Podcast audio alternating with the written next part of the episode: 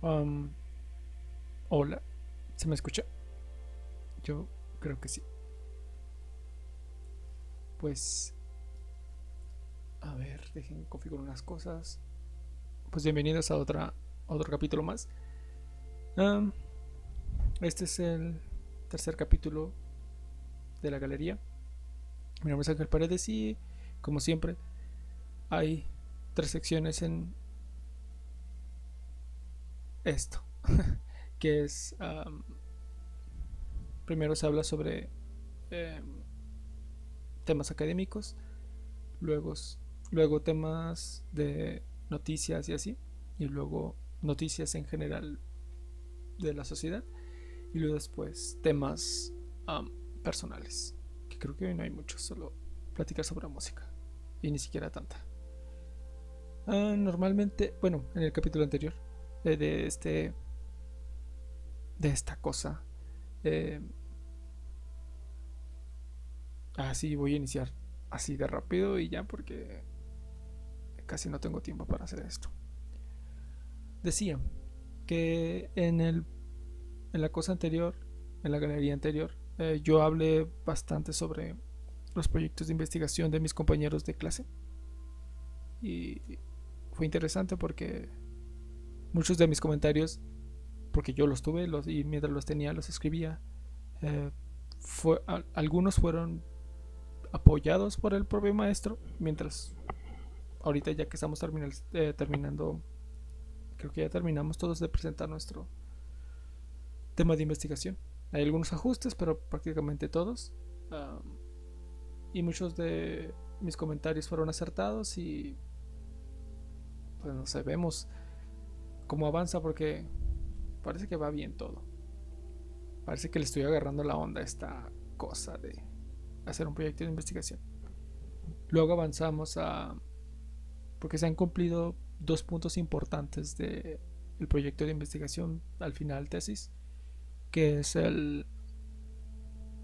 Mm, primero, el tema general de investigación. Eso ya todos lo tienen definido y luego el tema específico en donde uno se quiere enfocar. Ya están prácticamente también todos definidos, algunos detallitos de algunos, pero mm, prácticamente ya todos estamos listos.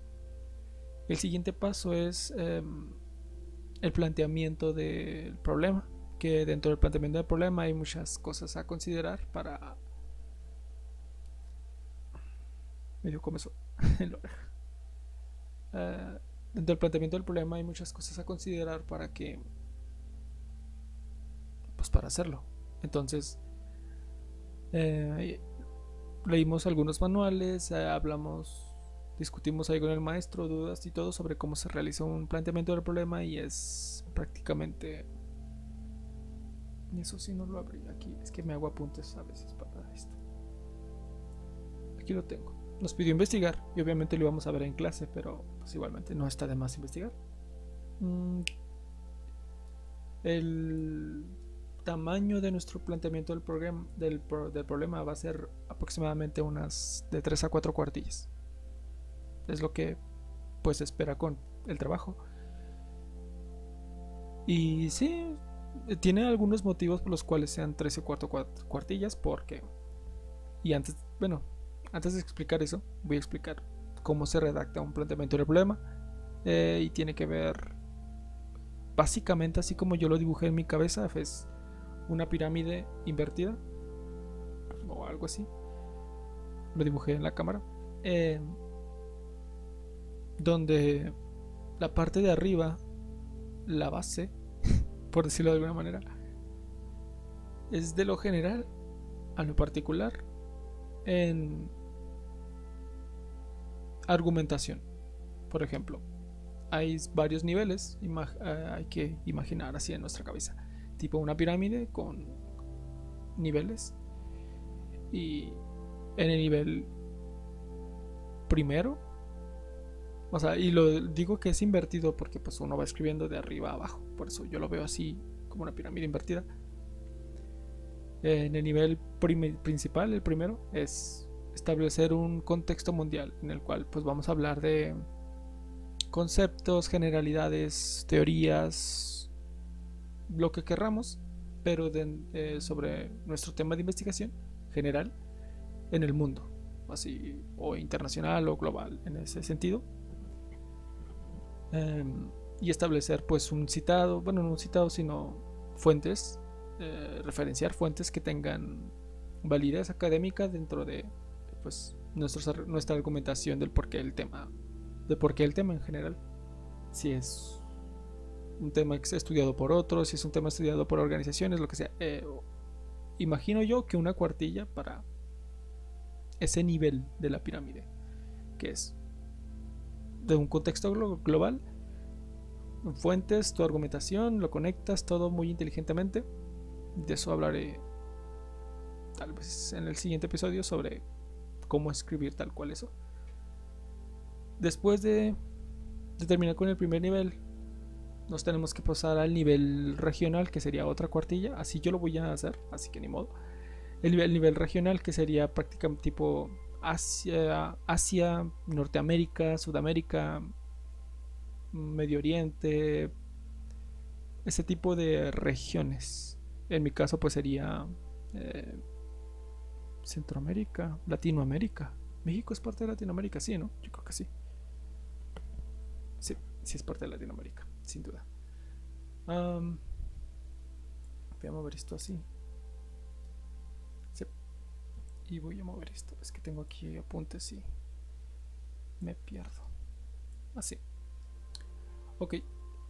después del nivel regional, con las mismas características de, que antes había dicho, eh, referencias académicas o referencias que estén dentro de estándares académicos, organizaciones eh, gubernamentales, asociaciones civiles con alcance, pues aún con un alcance muy grande y, así, pero referenciando nuestras, conectando nuestras ideas, argumentándolas y poniéndoles un sustento científico. Después del nivel regional, pues viene el nivel nacional, México, y nivel local, ya sería pues el estado tipo Nuevo León, Monterrey, Nuevo León o algo así. Y aquí tengo el apunte que acabo de decir, aproximadamente una cuartilla por nivel de la pirámide. Las fuentes tienen que ser confiables, tienen que ser fuentes, no así las mejores fuentes del mundo, pero tienen que ser fuentes verificables, fuentes en las cuales podemos, pues, encontrar. tenemos que hablar, dentro del planteamiento del problema, tenemos que hablar sobre así los cambios, eh, la evolución, los efectos eh, y así del problema de investigación, del tema de investigación. Podemos hablar pues en sí de los conceptos que vienen, de los que vamos a tratar, eh, la población a la que afecta nuestro problema y cómo es que afecta esta situación a esta población, el contexto en el cual se ubica nuestro problema, dependiendo de cada nivel se responden esas preguntas o al menos dependiendo del estilo de redacción del cual tengamos, etc. y es importante que leamos para poder hilar ideas de una manera inteligente, no solo ahí escupir verborrea de cosas raras, no solo hacer una redacción normal, como, oh, quiero hablar de este tema y en el mundo se ha hablado de esto y pues realmente en Latinoamérica no se ha tratado mucho, pero en México hay programas y más específicamente el gobernador ha generado, el gobernador de mi estado ha apoyado con inversión de estas cosas y es un problema que el cual se ha elaborado, se ha tratado y hay proyectos em, sociales de los cuales están haciendo muchas ah, convocatorias y etcétera. Así ese nivel de, de lo general del mundo a, tu ciudad, a tu estado, bueno, en tu ciudad preferentemente y a una zona de tu ciudad preferentemente y etcétera.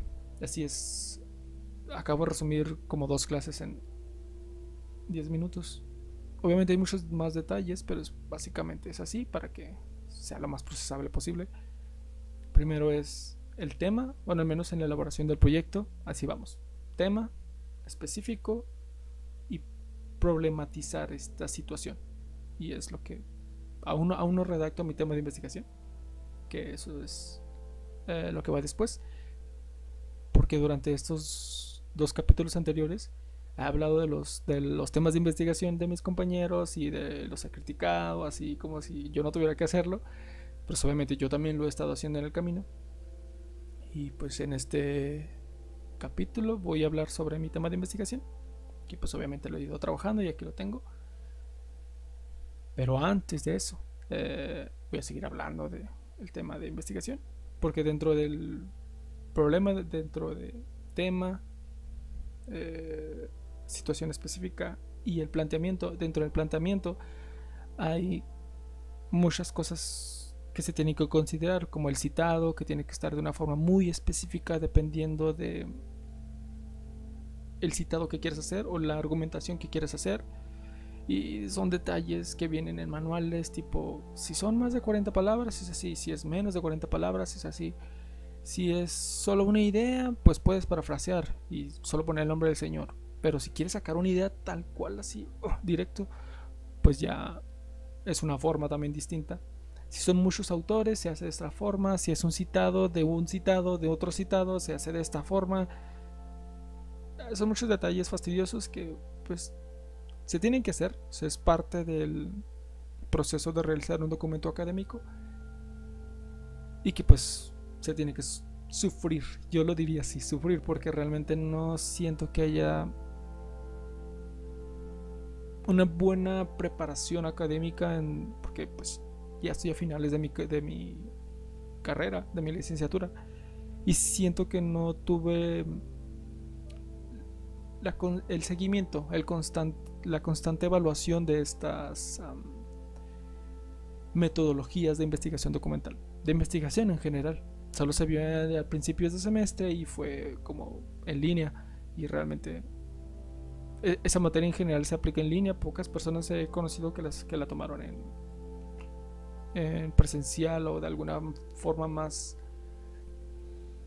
No sé cómo explicar eso. Mi situación no representa lo que todos vivieron, pero realmente en mi experiencia particular no tengo la suficiente experiencia y yo lo veo como mm, formalidades. algo que no disfruto. Pero se tiene que hacer para que pues rendirle tributo, crédito o lo que sea de quienes en algún momento leímos, aprendimos o nos inspiramos. O, en algún, o ya en esto referenciar tal cual. no, sé por, no, no, sé cómo conectar esta idea con lo que voy a decir justo ahora, pero bueno. La pregunta de investigación. Hay muchos tipos de preguntas dependiendo del tema de investigación, del problema de investigación tal cual. Y yo tuve muchos problemas con esto porque no entendía lo de la variable independiente, la variable dependiente, cuál es la diferencia entre una pregunta específica. Quién sabe por qué me pareció muy difícil, pero me pareció difícil, difícil. Y lo externé en clase y el profe, no, no tienes que, si tienes dudas, pregunta yo, ah, pues por eso estoy aquí. Estoy preguntando que no lo entiendo y expuse qué es lo que yo creía y me dijo, no es exactamente así, pero vas por el buen camino. Y yo, ah, ok, entonces voy a seguir leyendo o poniendo más atención de lo que están diciendo.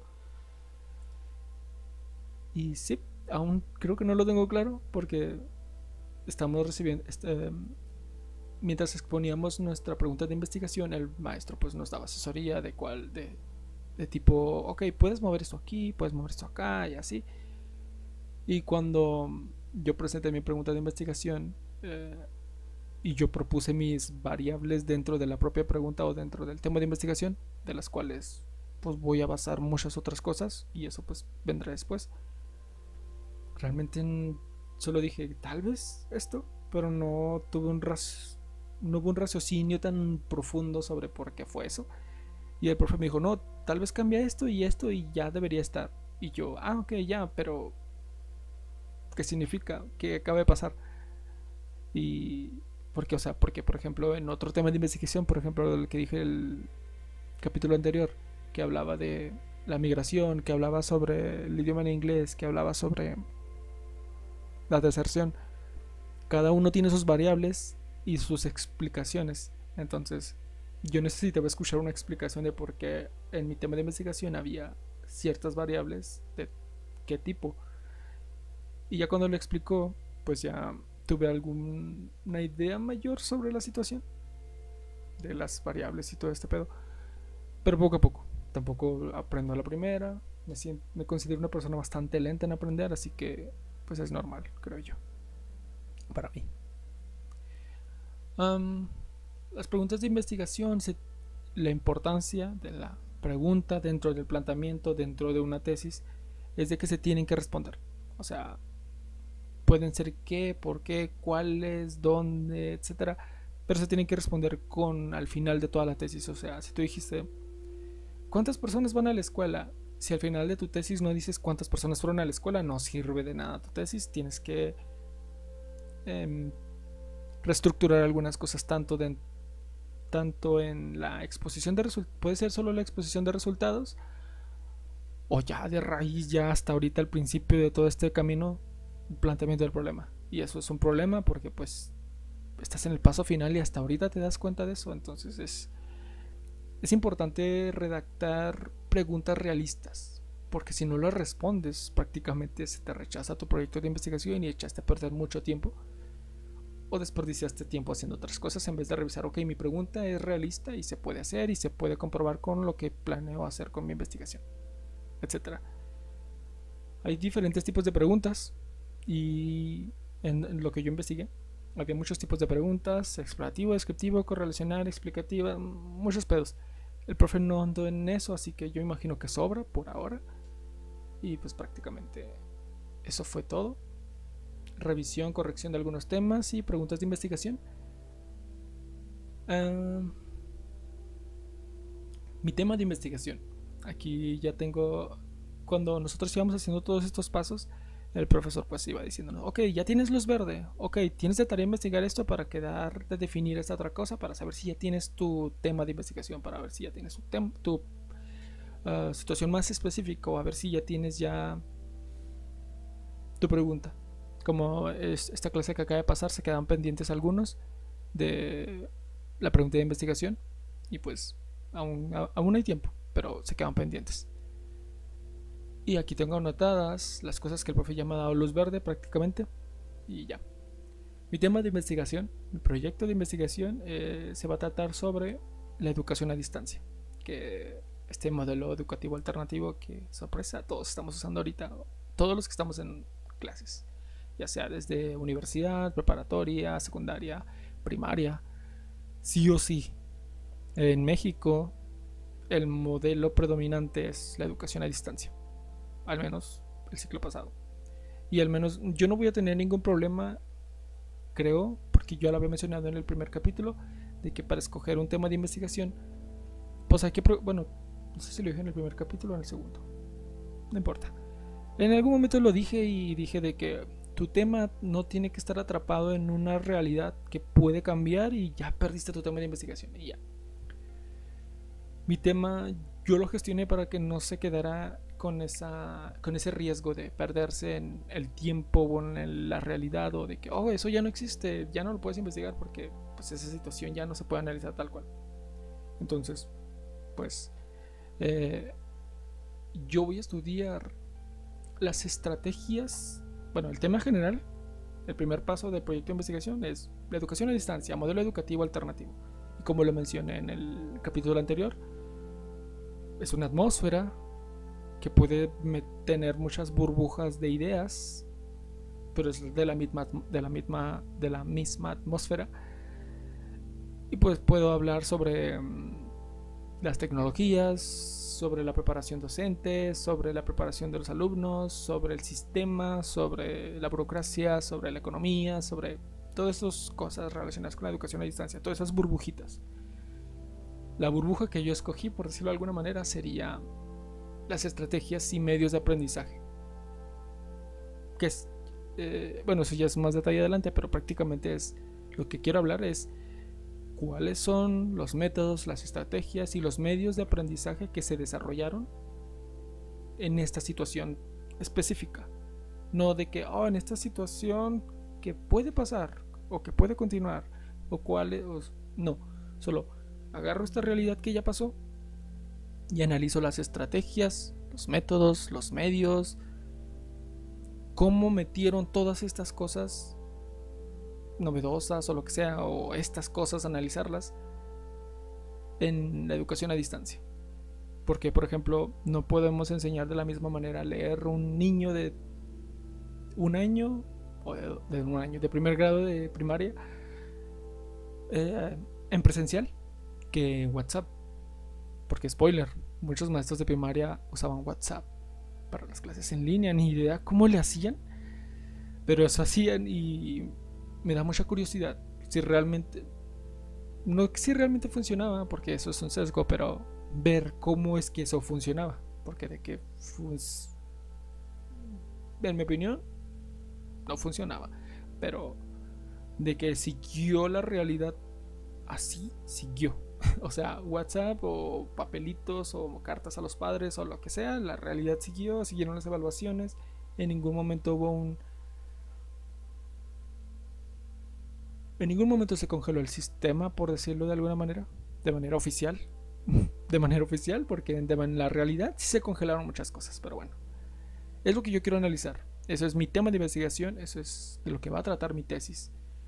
Cómo y lo menciono esto en específico por el COVID, porque yo quería hablar de COVID. Y le dije al profe antes de, antes de como las primeras dos semanas de clases y que nos dijo qué dudas tienen sobre sus temas y así. Y yo dije, yo quiero hablar de COVID, sin duda, porque siento que lo único que yo puedo aportar es, como joven, como proyecto de investigación, es algo sobre COVID y mi carrera, las dos cosas juntas, porque vivo en esta realidad y no en tres años las personas no van a hablar de COVID, ya no van a hablar de COVID, van a hablar de otras cosas. Desde mi punto de vista, tengo que hablar sobre esta realidad. Y, y pues es complicado. Es, bueno, no es complicado, puede ser complicado porque la información puede faltar, puede faltar y ya, spoiler también otra vez, ya lo he visto, ya he visto que falta información en general para mi investigación. Y prácticamente este apartado del podcast, este capítulo, este, esta parte de este capítulo es prácticamente hablar sobre las cosas que me he encontrado hasta ahorita sobre la tesis. Y pues he encontrado muchos problemas porque, por ejemplo, eh, de una manera más específica, como lo dije, las estrategias, los métodos, los medios, las estrategias educativas que se implementaron en clases en línea o sea, ¿cuáles? Y si realmente cumplían las necesidades educativas de los chicos. Y lo digo así porque... Ah, de los chicos de primaria, de nivel básico. O sea, aún no me decido si un grado en específico, seguramente me tenga que, que enfocar en un grado en específico, porque va a ser más sencillo trabajar, por ejemplo, solo con niños de tercer grado, es que todos los grados son muy curiosos porque los de sexto ya se van de la, de la primaria, ya van a secundaria, y los de tercer grado ya tienen asentados conocimientos básicos y entonces tenían que explorarlos con nuevas tecnologías, pero de una forma muy diferente a como antes se hacía. Es muy curioso, cada grado tiene su cosita. Pero en general era eso, las en primaria. Me quiero enfocar en primaria, básicamente. No importa cualquier grado, cualquier grado es interesante para mí, eh, al menos hablando de esto. Pero el problema con todo esto es de que he estado realizando pues investigaciones documentales donde pues busco en internet con compañeros, con documentos que me nos han dado maestros y así. Y la mayoría de las situaciones donde se involucran las clases a distancia hablan de nivel media superior, superior. O sea, hablan de universidades, de colegios, de preparatorias, de bachilleratos. Y yo, las primarias, las primarias también, bueno, en específico en este periodo de confinamiento, pues también se confinaron más ellos, de hecho, están peleando más el confinamiento de los niños porque no encuentro información sobre las clases en línea de los niños, tal vez, o sea, o sea, yo puedo acá inferir por qué no es así, pero de que estoy batallando para encontrar esa información, estoy batallando. Eh, ahorita, eh, hace poco, porque hace poco leí una tesis, porque pues nos están pidiendo referencias antes de empezar a hablar del marco teórico, para ir amortiguando el trabajo teórico de los siguientes niveles, pero X, eso no se habla ahorita. Es para otra temporada. Em, durante mis investigaciones documentales he visto que em, hay muchas... No sé cómo explicarlo. Hablan de las estrategias, hablan de los conceptos, hablan de teóricos y así. Pero todos hablan de... Pues eso, de niveles altos. Y creo, tratando de realizar mi hipótesis ya aquí adelantado, creo que por eso los maestros de primaria y secundaria hacían sus clases a través de WhatsApp. Yo, ¿qué pedo? ¿Cómo? O sea, yo me pongo en esa situación de cómo hacer una clase. O sea, ahorita no, no sé qué edad tengas de lo que de quién me esté, de, no sé qué edad tengas, pero imagínate pues volver a tus tiempos de primaria. No creo que un niño de primaria esté escuchando, pero bueno. Imagínate volver a unas edades de, eh, de, primaria, que estás en tus clases de sexto grado, quinto grado, así.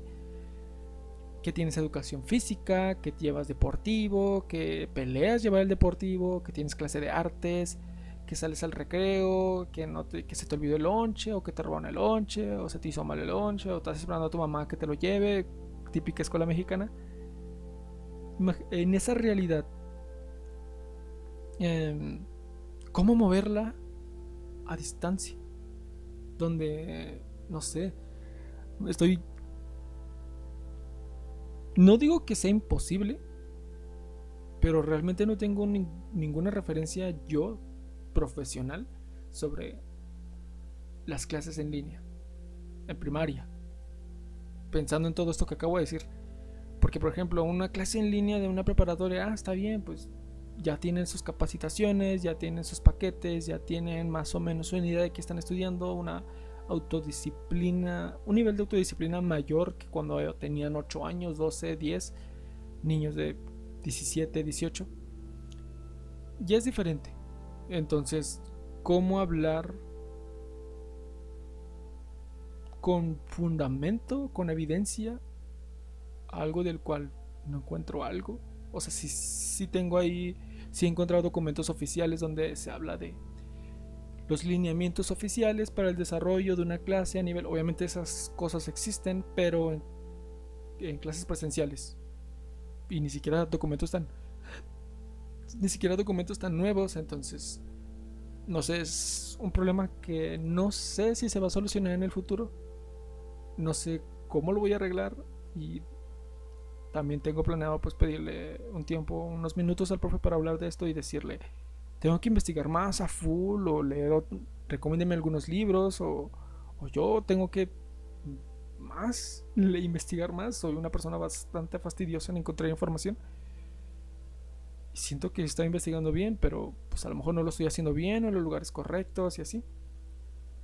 Y si no, pues decirle qué puedo hacer, cambiar mi tema. O como no hay bases, al menos a mi alcance de esta información que quiero, de esta situación que quiero investigar, significa que ya no lo tengo que investigar. No es más necesario que se realice la investigación. Cosas curiosas que estaba pensando mientras pues pasaban las clases. Ya un mes. Las clases se iniciaron el primero de agosto prácticamente. Ya va un mes y unos días, 10 días, 12 tal vez, de, de que he estado pensando en este tema, porque yo antes tenía otro tema, del cual pues ya no vale la pena hablar de él, pero eh, respondía a una realidad, a un interés personal y ahora pues ya no es tanto un interés personal esta situación es lo que se necesita investigar creo yo. No sé cosas raras y pues bueno esos son los primeros dos pasos que ya he realizado en mi proyecto de investigación por ahora y obviamente pues me voy a enfocar en mi ciudad en una escuela en específico en un grado en específico en no sé si en unos chicos en específico no creo pero veremos. Aún no llego a esa, a esa parte del proyecto de investigación para determinar la población en la cual. Y ya. Una cosa que el profe últimamente ha dejado claro es de que él no nos va a decir nuestro tema, él no nos va a decir, no nos va a imponer nada y creo que ya lo he mencionado antes. Em, nos corresponde a las personas que estamos hablando sobre este, pues, algunos de deserción, algunos de migración, algunos de cualquier tema, nos corresponde em, planear globalmente todo esto. O sea, el profe no nos, va a decir, oh, vas a hablar de deserción, pues puedes hablar de esto, ya está. Y es no, nos corresponde a nosotros decidir. Si el profe nos hace una recomendación, decir, no, no me gusta su recomendación, profe. Entiendo por qué la dice, porque lo que yo estoy diciendo pues no tiene sentido a lo mejor. Pero ¿cómo lo podemos relacionar con lo que yo estoy diciendo? Y ya el profe pues expone de una manera profesional sobre la propuesta, sobre la controversia de ideas.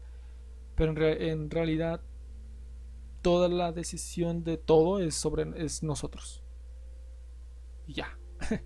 y hay que tener bien en claro que y esas son algunas cosas, unos comentarios que nos ha dicho el profe. Es, una, es un producto académico de carácter científico. Hay que escribir, hay que redactar, hay que argumentar, hay que hacer todo de una manera profesional, académica, bien. Ortografía, gramática, semántica, sintaxis, etc. Y pues eso. Mi tema hoy fue una clase en la cual pues yo hablé sobre mi pregunta de investigación que va dentro del eh, mi pregunta de investigación que va dentro del tercer paso del, de este semestre, que es em, planteamiento del problema, problematización del problema o lo que sea. Hay muchas formas de llamarlo. Y pues ya como lo he dicho, clases en línea, clases a distancia, em, sus estrategias, etcétera, en, la ciudad, en esta primaria, en este, bueno, en este grado, en esta primaria, sí. Y la pregunta es, ¿cuál es la situación en la implementación de estrategias y medios de aprendizaje con relación pues, a, la, educación a distancia a nivel básico en primaria X de tal estado? Puede ser muy general, porque lo es. O sea, si es, es la pregunta eh, exploratoria o descriptiva de la, del problema es así, porque así se inicia, con así de general, porque después vienen preguntas específicas que también se incluyen dentro del planteamiento del problema. Entonces es normal que la, que la pregunta sea así. Prácticamente fue un copy-paste del problema de investigación. Pero nada más es definir bien cómo voy a medir el resultado de mi, investigación, como lo dije hace rato. Tengo que responder esta pregunta al final de investigación. Y si pongo, em, fue muy buena la implementación, entonces eh, son muchísimos, son cosas difíciles de responder porque es como, ¿cómo puedes decir que algo es bueno? ¿Con qué lo vas a medir? Eso no es científico, hablar de bueno, mucho, poquito malo, esos muchismos no caben en una investigación científica académica. Entonces, como es una investigación es de carácter eh, documental, informativa, expositiva, o sea, yo no voy a hacer experimentos, yo no voy a hacer esto, no, solo voy a investigar la información en el campo y la voy a exponer. Entonces, simplemente mi pregunta es, ¿cuál es la situación? O sea, cuál fue la calidad, cuál fue la implementación, cuáles fueron los resultados de estas estrategias, de cuáles fueron las estrategias resultantes de esta situación de las clases a distancia en esta realidad en específica que aún vivimos, pero que dentro de el calendario escolar de la SEP pues ya pasó. Mm, no sé, aún no pasa, pero bueno voy a, enfocarme en el periodo mm, aprende en casa, creo que se llamaba, sí, aprende en casa, 1 y 2, que era pues, prácticamente el, el, ciclo entero. Voy a enfocarme en esos dos porque según la SEP ya pueden volver, ya no existe ese ya no existe un aprende en casa 3, ya es estrategia de retorno a las, a las aulas, ya es volver, ya es olvídense del aprende en casa por ahora es por ahora. No sé si es bueno decir eso, pero bueno. ¿Cuáles fueron las estrategias que se desarrollaron? ¿Cuál fue la situación? Por ahí va. Obviamente mis preguntas específicas ya son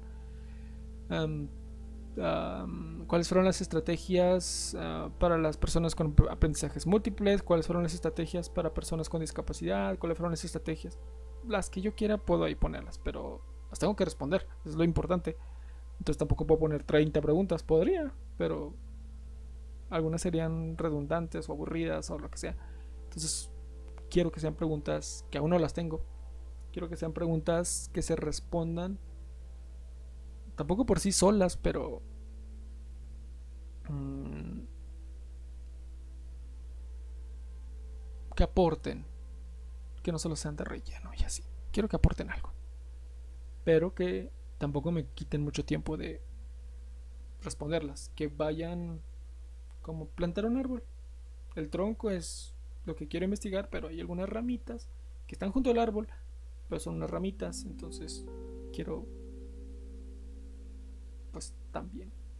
No quiero que sean las grandes ramotas, solo quiero que sean unas ramitas para detallar muy bien la situación.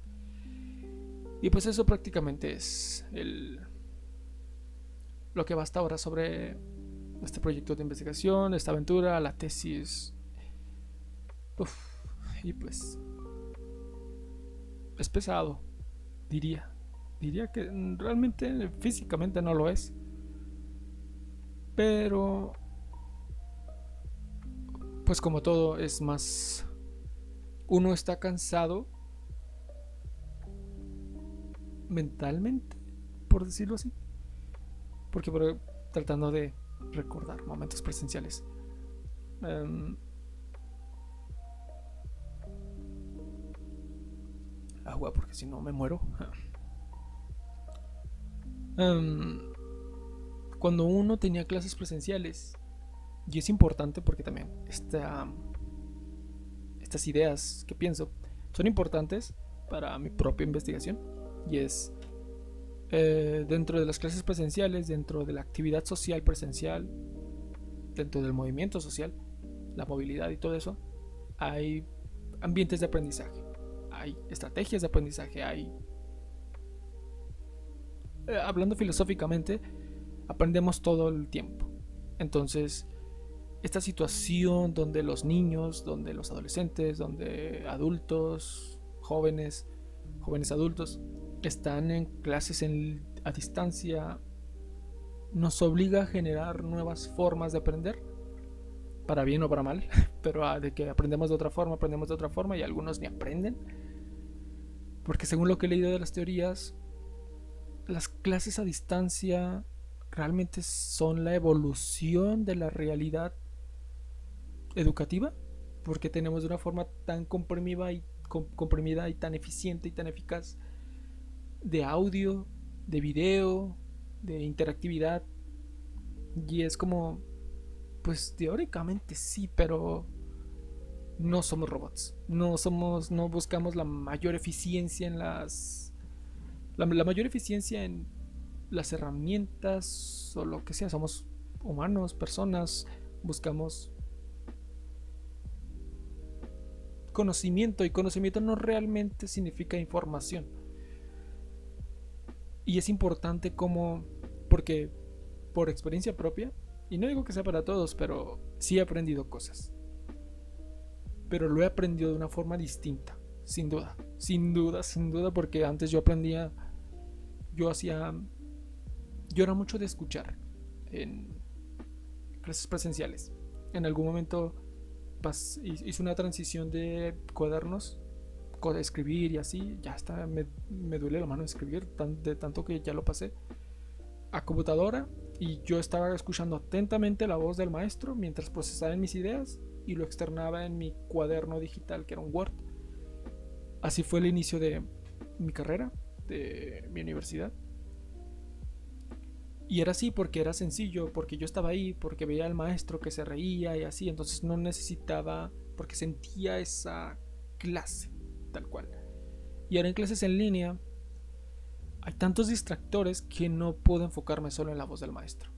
Tengo que forzarme a ver el maestro y no tanto forzarme a verlo, sino forzarme a tener mis sentidos en su clase. Porque ahorita estoy pensando en las luces, en las ventanas abiertas, en mi teléfono que de repente suena o vibra. Estoy pensando en tantas cosas que normalmente eran distractores y ahora tengo que evitar que sean así. Y esas son estrategias de aprendizaje, estrategias de autodisciplina y la autodisciplina tiene que ver con la organización y la organización con la gestión del tiempo y el tiempo. Todo un pedo ahí raro. Y es lo que quiero yo analizar. ¿Qué fue la situación de las escuelas primarias? En específico, la implementación de tal vez de maestros. Aún es que aún no defino eso. Si quiero, si quiero hablar con niños quiero hablar con maestros sobre cómo se sintieron en esta situación. Y no tanto esa pregunta, solo lo estoy diciendo así. ¿Qué cambió en relación a las al ambiente de aprendizaje, a los métodos de los que aprendes, de... Ah, ya no me acuerdo la tercera palabra que utilicé. Voy a revisar. Ah, las estrategias de aprendizaje, porque memorizar. Antes lo hacíamos, ah, un papelito, aquí tengo mi de este, mi... Y, ah, pásamelo, ah, ok, pero dímelo mientras yo lo estoy diciendo en voz alta. Esa, esa cosa social de las clases en línea no necesariamente se perdió, pero sin duda cambió, porque literalmente tu compañero ahora está como a 10 kilómetros de ti y les da pena hablar porque hay ruido en su casa, violencia familiar y así. Todas esas situaciones se perdieron, etc. Lo en lo personal lo he intentado contrarrestar porque pues como personas tenemos que cambiar y evolucionar. Y en esta situación nos ha obligado a buscar formas diferentes de socializar socializar. Y pues las personas no están acostumbradas a cambiar. Les pesa cambiar. Y se nota. Y no es necesariamente criticable. Solo es así. y es una situación interesante porque mi tema de investigación anterior pues respondía a ciertas vivencias, explicaciones de las cuales yo había tenido en el pasado y que había visto, que había vivido y que había visto y que me parecían relevantes y aún me parece muy relevante. Pero realmente el confinamiento, la pandemia, pues no solo cambió muchas cosas, sino mi perspectiva de prioridades o algo así. Entonces, pues, estos pensamientos tengo que organizarlos mejor para poder externarlos en entrevistas, para poder externarlos en em, cuestionarios, para poder cuestionarlo, para poder externarlo en estadísticas, para poder buscar referencias y decir, ok, esto que estoy diciendo es una estupidez, solo sucede en mi región, o esto que digo es muy importante porque la UNESCO ha hablado sobre la salud emocional y es importante, y si lo tengo aquí, tengo un montón de apuntes aquí que veo los, los cuadernos digitales de mis compañeros y pues ahí apenas hay apuntes o fechas o lo que sea. Y los míos, que tengo una idea y la tengo ahí tachada y así, así. Yo sé mis ideas y están ahí y las tengo apuntadas porque tengo que apuntarlas si no se me van a olvidar. Pero sí falta un orden, académico al menos. Yo, eh, para mí eso está ordenado, pero falta un orden para poder presentar un documento académico. Y pues eso. Em, fuera de eso, es lo único que quería hablar sobre, eh, justo en este capítulo sobre la tesis. Se acaba esta, esta primera parte del, del audio y nos vamos a noticias. La, noticia más importante de la semana que acaba de pasar, eh, lo diré más la semana, más específico, la semana de el 5 al 11 de septiembre. Y empezamos con lo último que dije. 11 de septiembre. 20 años de esa fecha. Tal vez ahorita no suena así tan relevante, pero el 11 de septiembre. Ah, atentados, Estados Unidos, el World Trade Center. Eh, se hizo obviamente una cosa en Estados Unidos, un, un evento nacional, sin duda. eh, del cual se busca superar y es bastante contrarres es bastante no contrarrestante es bastante consecuente con lo que ha estado pasando en Afganistán porque el propósito de Estados Unidos en Afganistán era eso bueno no específicamente eso tal vez sí pero es el cobrar se relaciona y es importante pues saberlo em, Joe Biden recibía críticas de todo, de que si no eh, desclasificas documentos no puedes hacer esto y así. Ninguna autoridad se lo decía, pero bueno. Em, pero pues simplemente es normal. Es normal que las personas tengan estas ideas de buscar responsables. Y no necesariamente son los presidentes o los extremistas o o una religión o una sociedad o un país o lo que sea es es difícil hablar de eso pero de que se recordó se recordó y fue tema nacional 20 años 20 años de todo eso y aún hay secuelas de eso pero pues eso. Eh, se rindió tributo a las personas.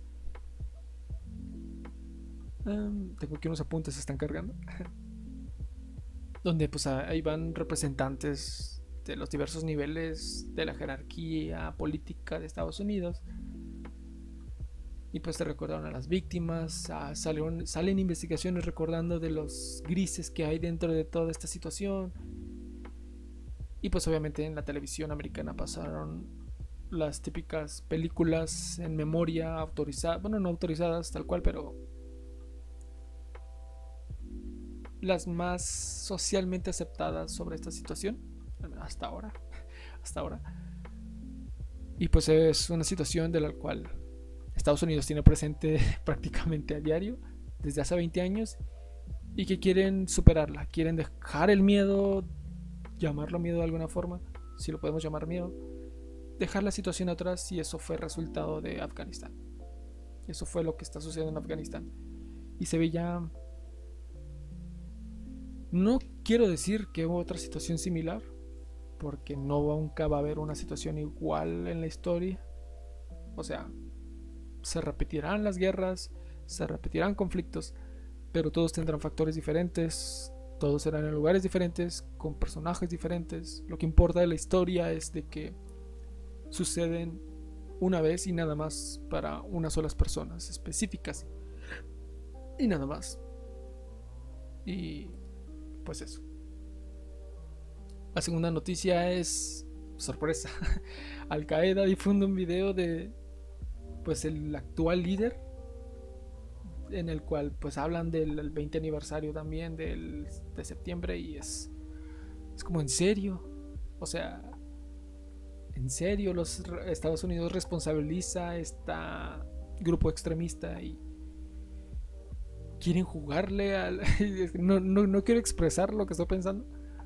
Pero quieren jugarle con Estados Unidos. En serio.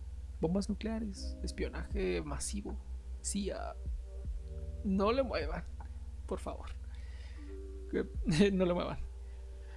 Y de nuevo. No se va a repetir.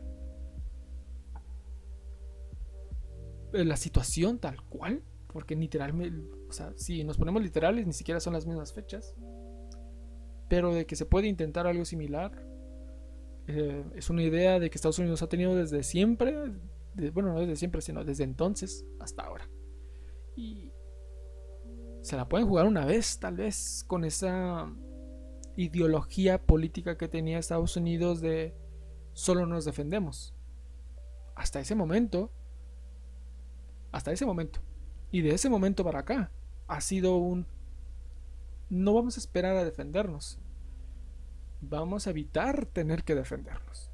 Esa ha sido la postura política militar de Estados Unidos desde ese momento que pasó. Por favor, no, no le caliente los huevos a Estados Unidos. por favor, porque por culpa de ese grupo extremista, tal vez de gente estúpida de ese grupo, o de un grupo religioso, o lo que sea, por eso se la llevó todo el mundo. Literalmente todo el mundo se la llevó por unas cuantas personas, una cuanta organización por unas ideas caducadas desde hace dos siglos. Pero bueno. dejando ese tema, que espero que no me lo censuren. No creo que me lo van a censurar, pero bueno, digo. No, no, no soy nadie, literalmente, pero bueno. Cambiando de país, México. Dos cosas muy importantes, tanto que pasaron, tanto en la política como en la física. En la política, Vox y el PAN. ¿Qué pedo? ¿Qué pedo? ¿Qué está haciendo un partido político metiendo? Bueno, no, es, no fue el partido. Hay que detallar. No fue el partido. Fueron algunos senadores o diputados. Senador, al, personas de una. Creo que fueron senadores del PAN que firmaron una carta de con con el líder del partido este Vox. No soy experto en política internacional. Algo le sé un poco a México, algo ahí como uh, más o menos menos internacional. Yo no le sé. Pero hablando de en un contexto nacional que más o menos le agarro. ¿Qué está haciendo un partido de mi país hablando o senadores de mi partido relacionándose con gente de otro país, partidos de otro país, cuando ni siquiera tienes el la tranquilidad moral política, por decirlo de alguna forma, de darte esos lujitos de ah, lo voy a intentar, igual no, no lo sí lo notan. En México eh, la política es atacarte. Tienes me miraste feo, te destruyo políticamente. Así es prácticamente la, la política actual mexicana. Y los partidos mexicanos que quieren sobrevivir actualmente no pueden darse el lujo de meter más variables a la ecuación. Sea quien sea, sea un partido progresista, izquierdista, derechista, no puedes darte el lujo de de eso. Y es una estupidez y desde la perspectiva general de la política mexicana es un golpe a la actual oposición y pues un momento sí. Así. es un golpe duro pero pues es un fallo de muchos o el es un fallo de los muchos que tal vez vayan a suceder porque pues, son partidos políticos. ¿Qué más pueden hacer? Y dos situaciones importantes había dicho que habían pasado. La política esa, en la oposición específicamente. Tampoco fueron tan inteligentes la, el partido mayoritario en agarrarse a esta situación. No son muy listos, entonces Realmente quienes los quemaron no fueron los políticos mayoritarios de, que representan el gobierno actual, sino los analistas y analistas políticos, económicos y intelectuales. Son los que les dieron una arrastrada básicamente por arrastrados. y ya. Sismo. Hubo un sismo el mismo día, el mismo mes. Que hace tres años. Tres años uno, dos, tres, cuatro años, no sé, hace, hace pocos años. En septiembre, 7.1, eh, creo que fue un poco menor. No voy a poner a investigar, pero fue fuerte. Obviamente hubo daños, obviamente hubo sacudidas, hubo problemas de electricidad por unos momentos. No fue tan grave como en ese momento, como hace tres años, cuatro. Pero sucedió y cada vez suceden con más frecuencia. Al menos en la Ciudad de México. Siempre ha habido terremotos, pero en la Ciudad de México también son altamente sensible a movimientos de la Tierra. Eso pasó. Otro momento importante dentro de las noticias es la despenalización del aborto. No tan, así, no tan simple como eso, pero eh, en la práctica sí. Al menos en, en algunos estados ya era legal, en algunos no, y así. La Suprema Corte de Justicia falló a favor de que no se penalice esta práctica. Y hubo unas controversias constitucionales con algunos estados, de los cuales se requiere que hagan algunas modificaciones para que se adapten a la Carta Magna, etc. Y ya, es un punto importante para la libertad en general, no tanto para el movimiento feminista, pero obviamente sí. Pero el punto importante aquí es, y lo hablaba con personas que conozco sobre esta situación, de que no es si estás a favor, en contra o no. Que ya si hago esa pregunta, estoy, estoy a favor de la, del aborto. Es como, no, espera, déjalo. Es de que quienes tomen la... Voy a expresarme así, porque es como lo estoy pensando quienes quieran tomar esta mala decisión, estoy haciendo comillas, no se ve en el audio, no se, no se ve en audio, pero en video sí. Estoy haciendo comillas. Quienes tomen esta mala decisión no sufran tanto, porque tomar la decisión ya requiere un sufrimiento personal de las mujeres. Eh, en tanto físico como mental. Porque por muchas variables dentro de un embarazo. Existen, por ejemplo, voy a poner una situación hipotética. Soy una mujer de 14 años, bueno, no una mujer, una niña, una adolescente que fue violada y terminé embarazada. El, la decisión, la situación ya es delicada. Ahora, los padres pueden ir a la cárcel por buscar la manera de practicarle el aborto a esa niña que ni la niña puede hacerse responsable, ni los padres tienen que hacerse responsable. Es una situación compleja de la cual se tiene que evitar los... Porque humanidad, buscar los menos daños posible entre las personas. No es una mala decisión, no es una decisión incorrecta abortar.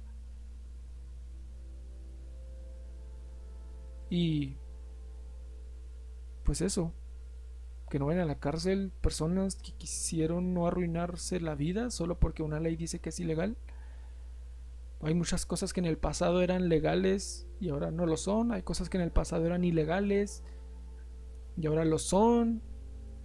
Las leyes no definen lo que es correcto o incorrecto, solo definen lo que la mayoría Las leyes responden a necesidades sociales, de orden. Y el aborto en el pasado o la necesidad de esa ley se pedía de que pues era algo malo. Por diferentes situaciones se veía como algo necesario dentro de la ley. Ahora ya no se pide ya no se ve necesario y es natural que las leyes cambien. Pues natural, no se van a quedar las mismas leyes para siempre. Hashtag Al Qaeda evoluciona. No sé, no tampoco tiene mucho sentido, pero muchos grupos extremistas son extremistas porque no evolucionan. Por, hay muchas personas que no cambian y eso es un problema. Y no es necesariamente malo si no cambian las personas, pero no me evites que yo cambie no me fuerces el no cambio. Si yo quiero cambiar, déjame cambiar. Si de las 10 personas que estamos aquí, 8 eh, de 10 quieren cambiar, no porque dos no quieran, las otras 8 no van a cambiar. La situación es esa. el tiempo cambia, las leyes cambian y esta ley acaba de cambiar. Fin. No hay discusión por ahora sobre eso. otro tema importante que sucedió en esta semana que acaba de pasar es que el Ejecutivo eh, dio este paquete económico para el gasto público, su propuesta para el paquete económico, en el cual se habla de un gasto total que no es necesariamente pues todo lo que hace México, pero bueno. 7 billones 88 mil 250 millones de ingresos totales es un chorro de dinero. lo tuve que escribir porque ni siquiera lo podía pronunciar como venía tal cual. Pero bueno, se habla sobre... Bueno, este paquete es muy... Ay, nos va a ir muy bien. Y no, no nos va a ir muy bien. Según profesionales, no yo, según gente que sabe, dice, no, no, no va a ir bien. Porque esto es la propuesta de Hacienda del gobierno. Y el gobierno nunca va a decirme, este gobierno menos va a decir que se equivoca. Y esas son proyecciones de Hacienda.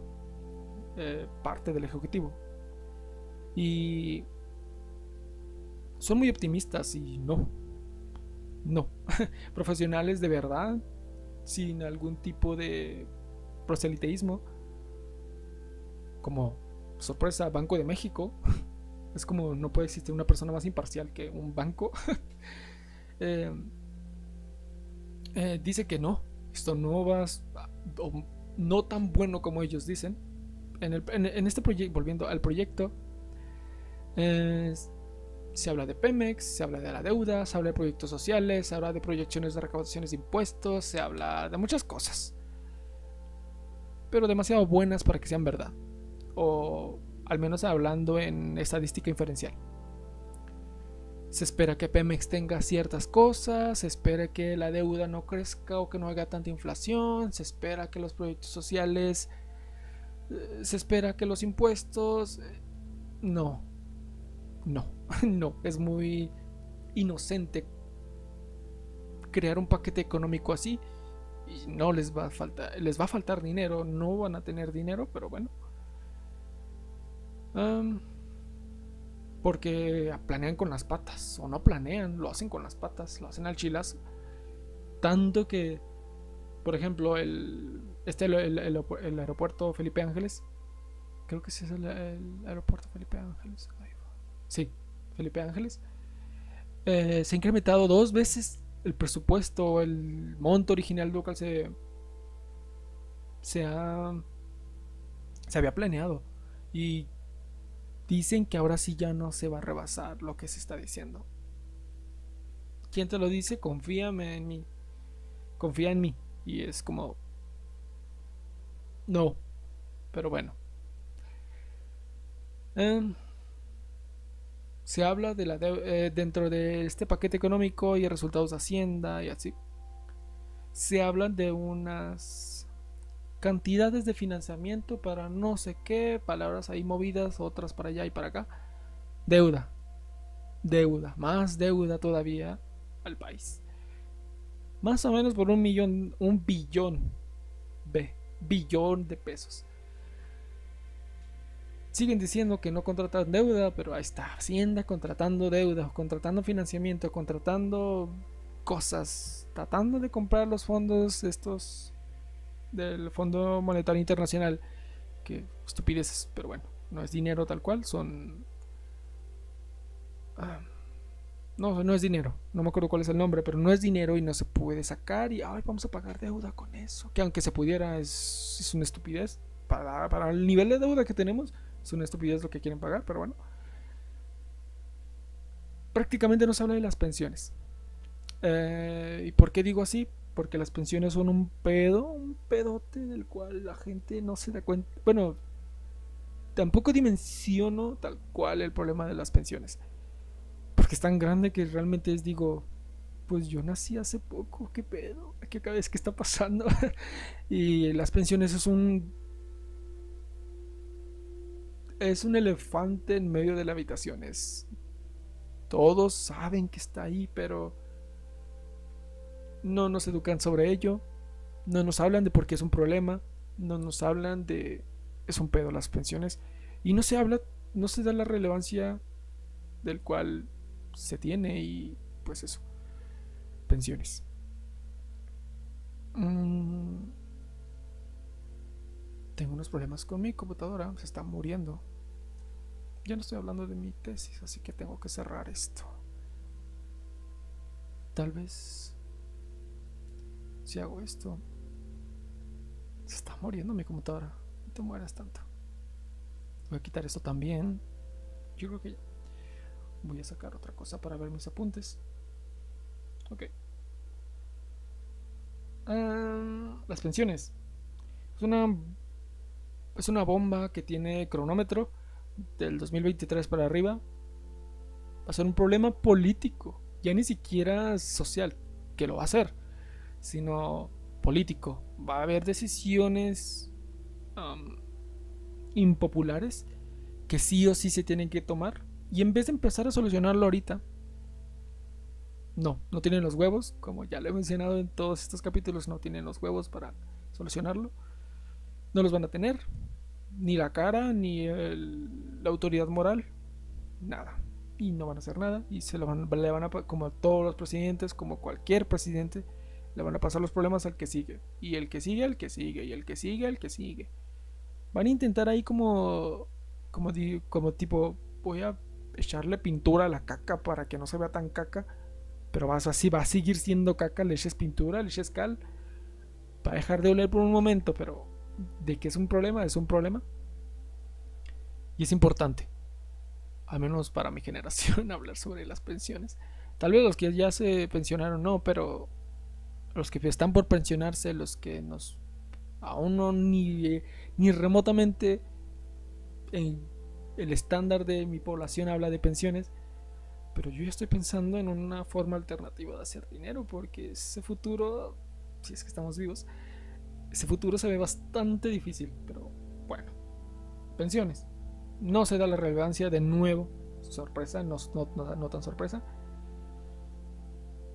Y digo de que es un problema del cual se tiene que empezar a tratar ahorita porque es un problema tan grande que no se puede solucionar de un mes a otro. Eh, tiene que ser de años, tiene que ser una preparación antes para que no te estalle la caca en la cara y tiene que ver con elevación de impuestos, generar impuestos o gastar menos.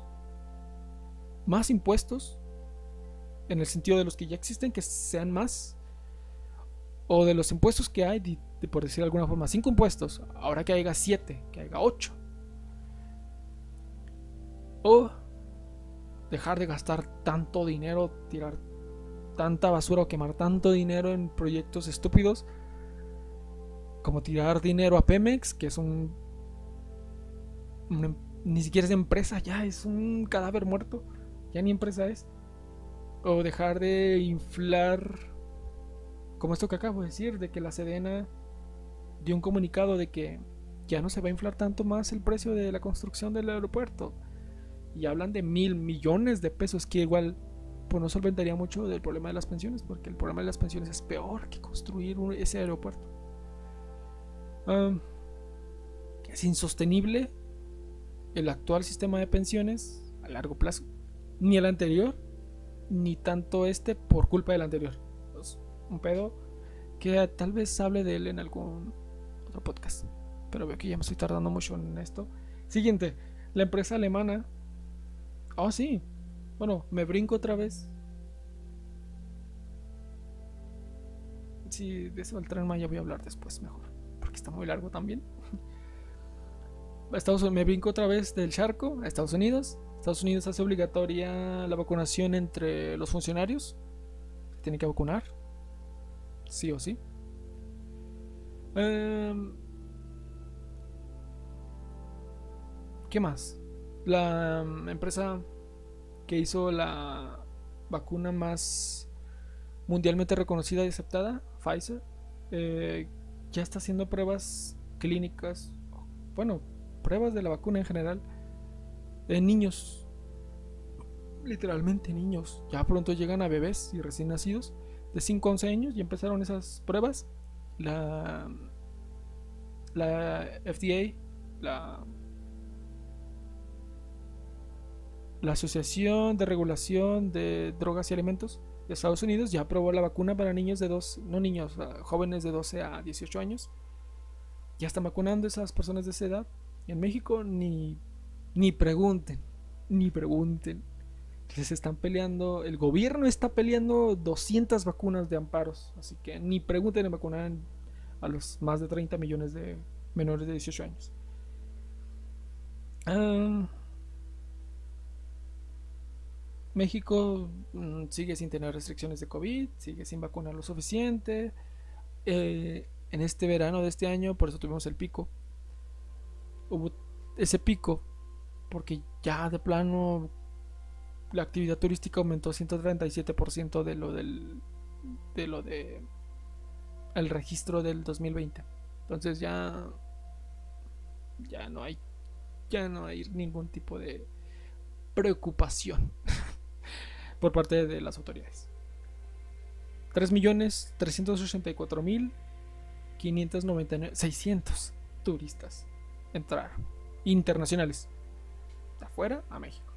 No pasa nada. Pero espero que no contagien a gente. Ya.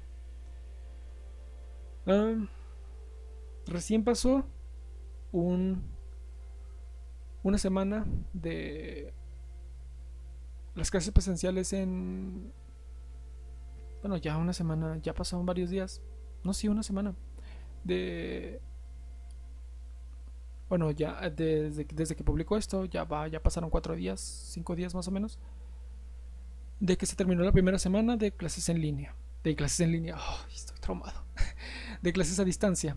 Eh, estoy traumado, acabo de decir clases a distancia otra vez. Bueno, tampoco es lo mismo, pero en mi día son algo, bueno, presenciales, niños, clases presenciales, de que volvieron. Ya pasó una semana. Los datos en el siguiente no son buenos. Bueno, ningún dato es bueno sobre pandemias, pero bueno, ya hay datos. Los quiero revisar bien.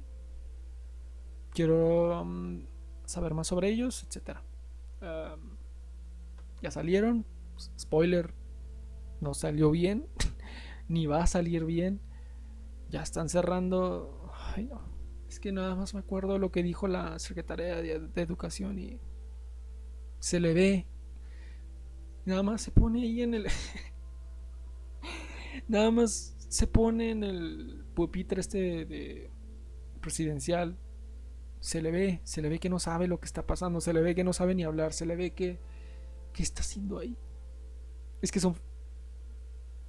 ¿Qué está haciendo ahí? Bueno, se le ve, se le nota. Y cuando habla, no, mejor ni para qué hablaba. Pero bueno. Delfina Gómez, nuestra secretaria actual de Educación. Y, sorpresa, durante toda esta decisión polémica de la Secretaria de Educación, eh, medios digitales dieron la noticia de que ella, bueno, no dieron ellos la noticia, pero pues le dieron más difusión en este momento, porque el Instituto, el Instituto Nacional Electoral realizó una audito, no no una auditoría como tal, pero una investigación tal cual de cómo triangulaba recursos de los trabajadores en Texcoco, de cómo usaba los recursos para promocionar el partido del cual, del partido del gobierno, partido del cual ella milita también. La secretaria de Educación triangulando recursos para promoción política y sigue en el cargo. O sea, cuando está ahí hablando sobre educación se le nota que no sabe lo que está hablando. Pero calladita, pero bien que sabe mover dinero. esta señora tiene cobre, pero no para educación. Y tenía aquí otros dos temas. Los voy a mover. Tenía dos temas. Uno muy largo. Y uno que me salté. Ese no lo voy a decir ya medio flojera. Ah, el tren Maya, aquí está. Ay, spoiler, tren Maya. Bueno, dos temas que ya estoy viendo que está muy largo esto para el siguiente capítulo. No es tan relevante para la para saberlos tan pronto, pero son importantes de hablar. Spoiler, compañere. Sí, voy a hablar del compañere. Se identificaba como pronombres masculinos. Sí, el compañere. Y y el tren Maya y me quedan pendientes los datos de las clases presenciales. Spoiler, no fue bien.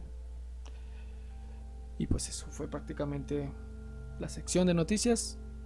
Ahora la cosa personal. Que ya una hora, 14 minutos. Ya qué pedo, cómo sé cómo hablo. Eh, solo voy a hablar de música. Y va a ser rápido. Eh,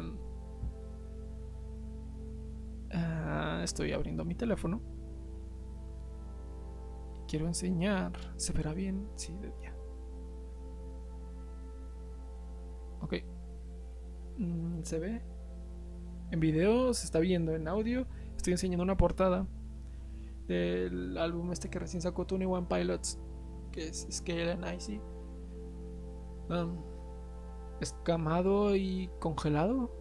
Algo así. Es una portada muy bonita con un dragón, fondo rosa, colores pastel muy bonitos. Se esperaba. Según el análisis, la metacrítica popular, se hablaba de este álbum que iba a ser exactamente como es, como es. Y lo fue. Y muy bueno. Estoy traumado con este álbum, sorpresa. Es un álbum feliz. Yo no soy una persona muy feliz. Y es un álbum feliz y me hace feliz. Porque expresa de una forma bastante inteligente la felicidad. Y no es felicidad tipo ah, azúcar, flores y muchos colores, las chicas super. No. Es más un feliz de una persona que ya estuvo triste. Y no sé si eso es triste, pero me gusta. es una persona que sabe que estuvo triste. Intenta ahora ser feliz. Intenta hacer cosas ridículas y imagínense un emo intentando dejar de ser emo, ya no usar ropa negra y así tratando de usar estereotipos. Esa situación en la que le empecé a sonreír y así y que tú fuiste esa persona que la acompañó y no tanto por ser emo, sino por las necesidades emocionales que tenía y así.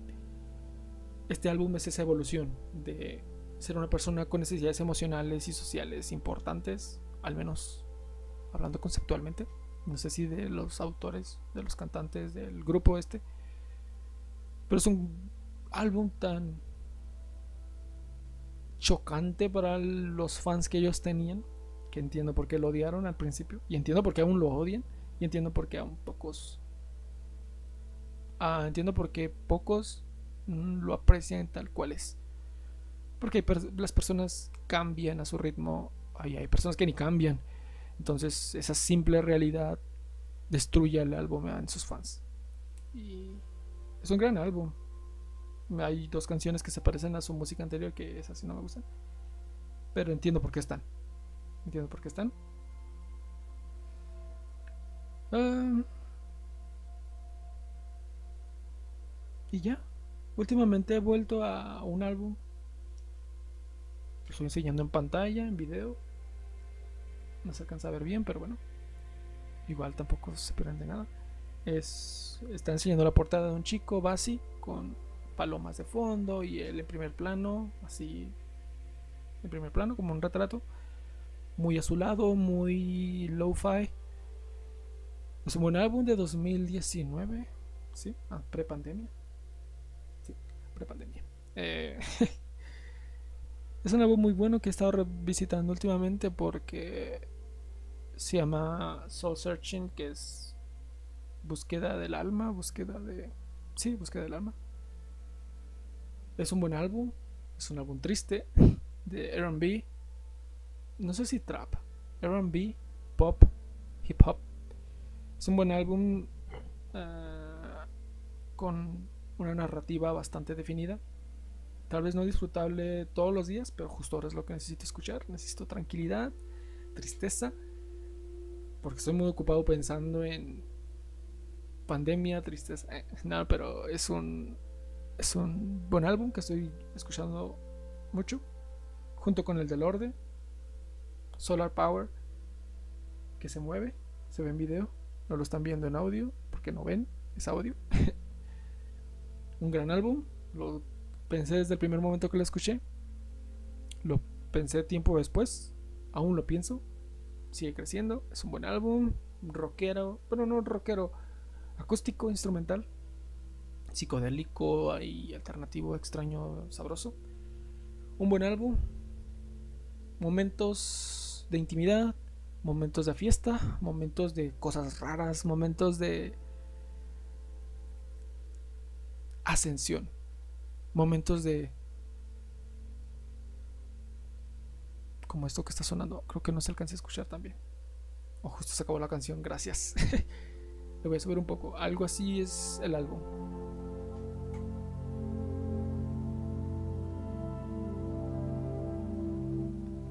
en modo zen, en modo zen el álbum y es un gran álbum. Realmente sí siento que se crece con el artista. Y esa es mi conclusión. Después en el tiempo, ya cuando lo esté más procesado, sí hablaré más del álbum, pero X. Eh, 15, 14, 13, 12, 11, 10, 9, 8, 7, 6, 5, 4, 3, 2.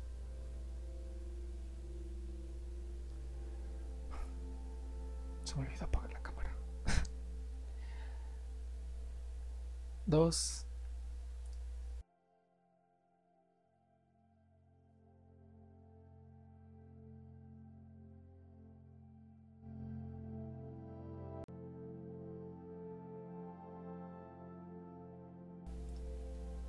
No me quiero acostumbrar a las notas extra porque solo aumentan innecesariamente pues esta cosa. Solo quería decir que pues eso, muchas gracias por escuchar, muchas gracias por estar. Y hasta la próxima. Estoy saludando en video, pero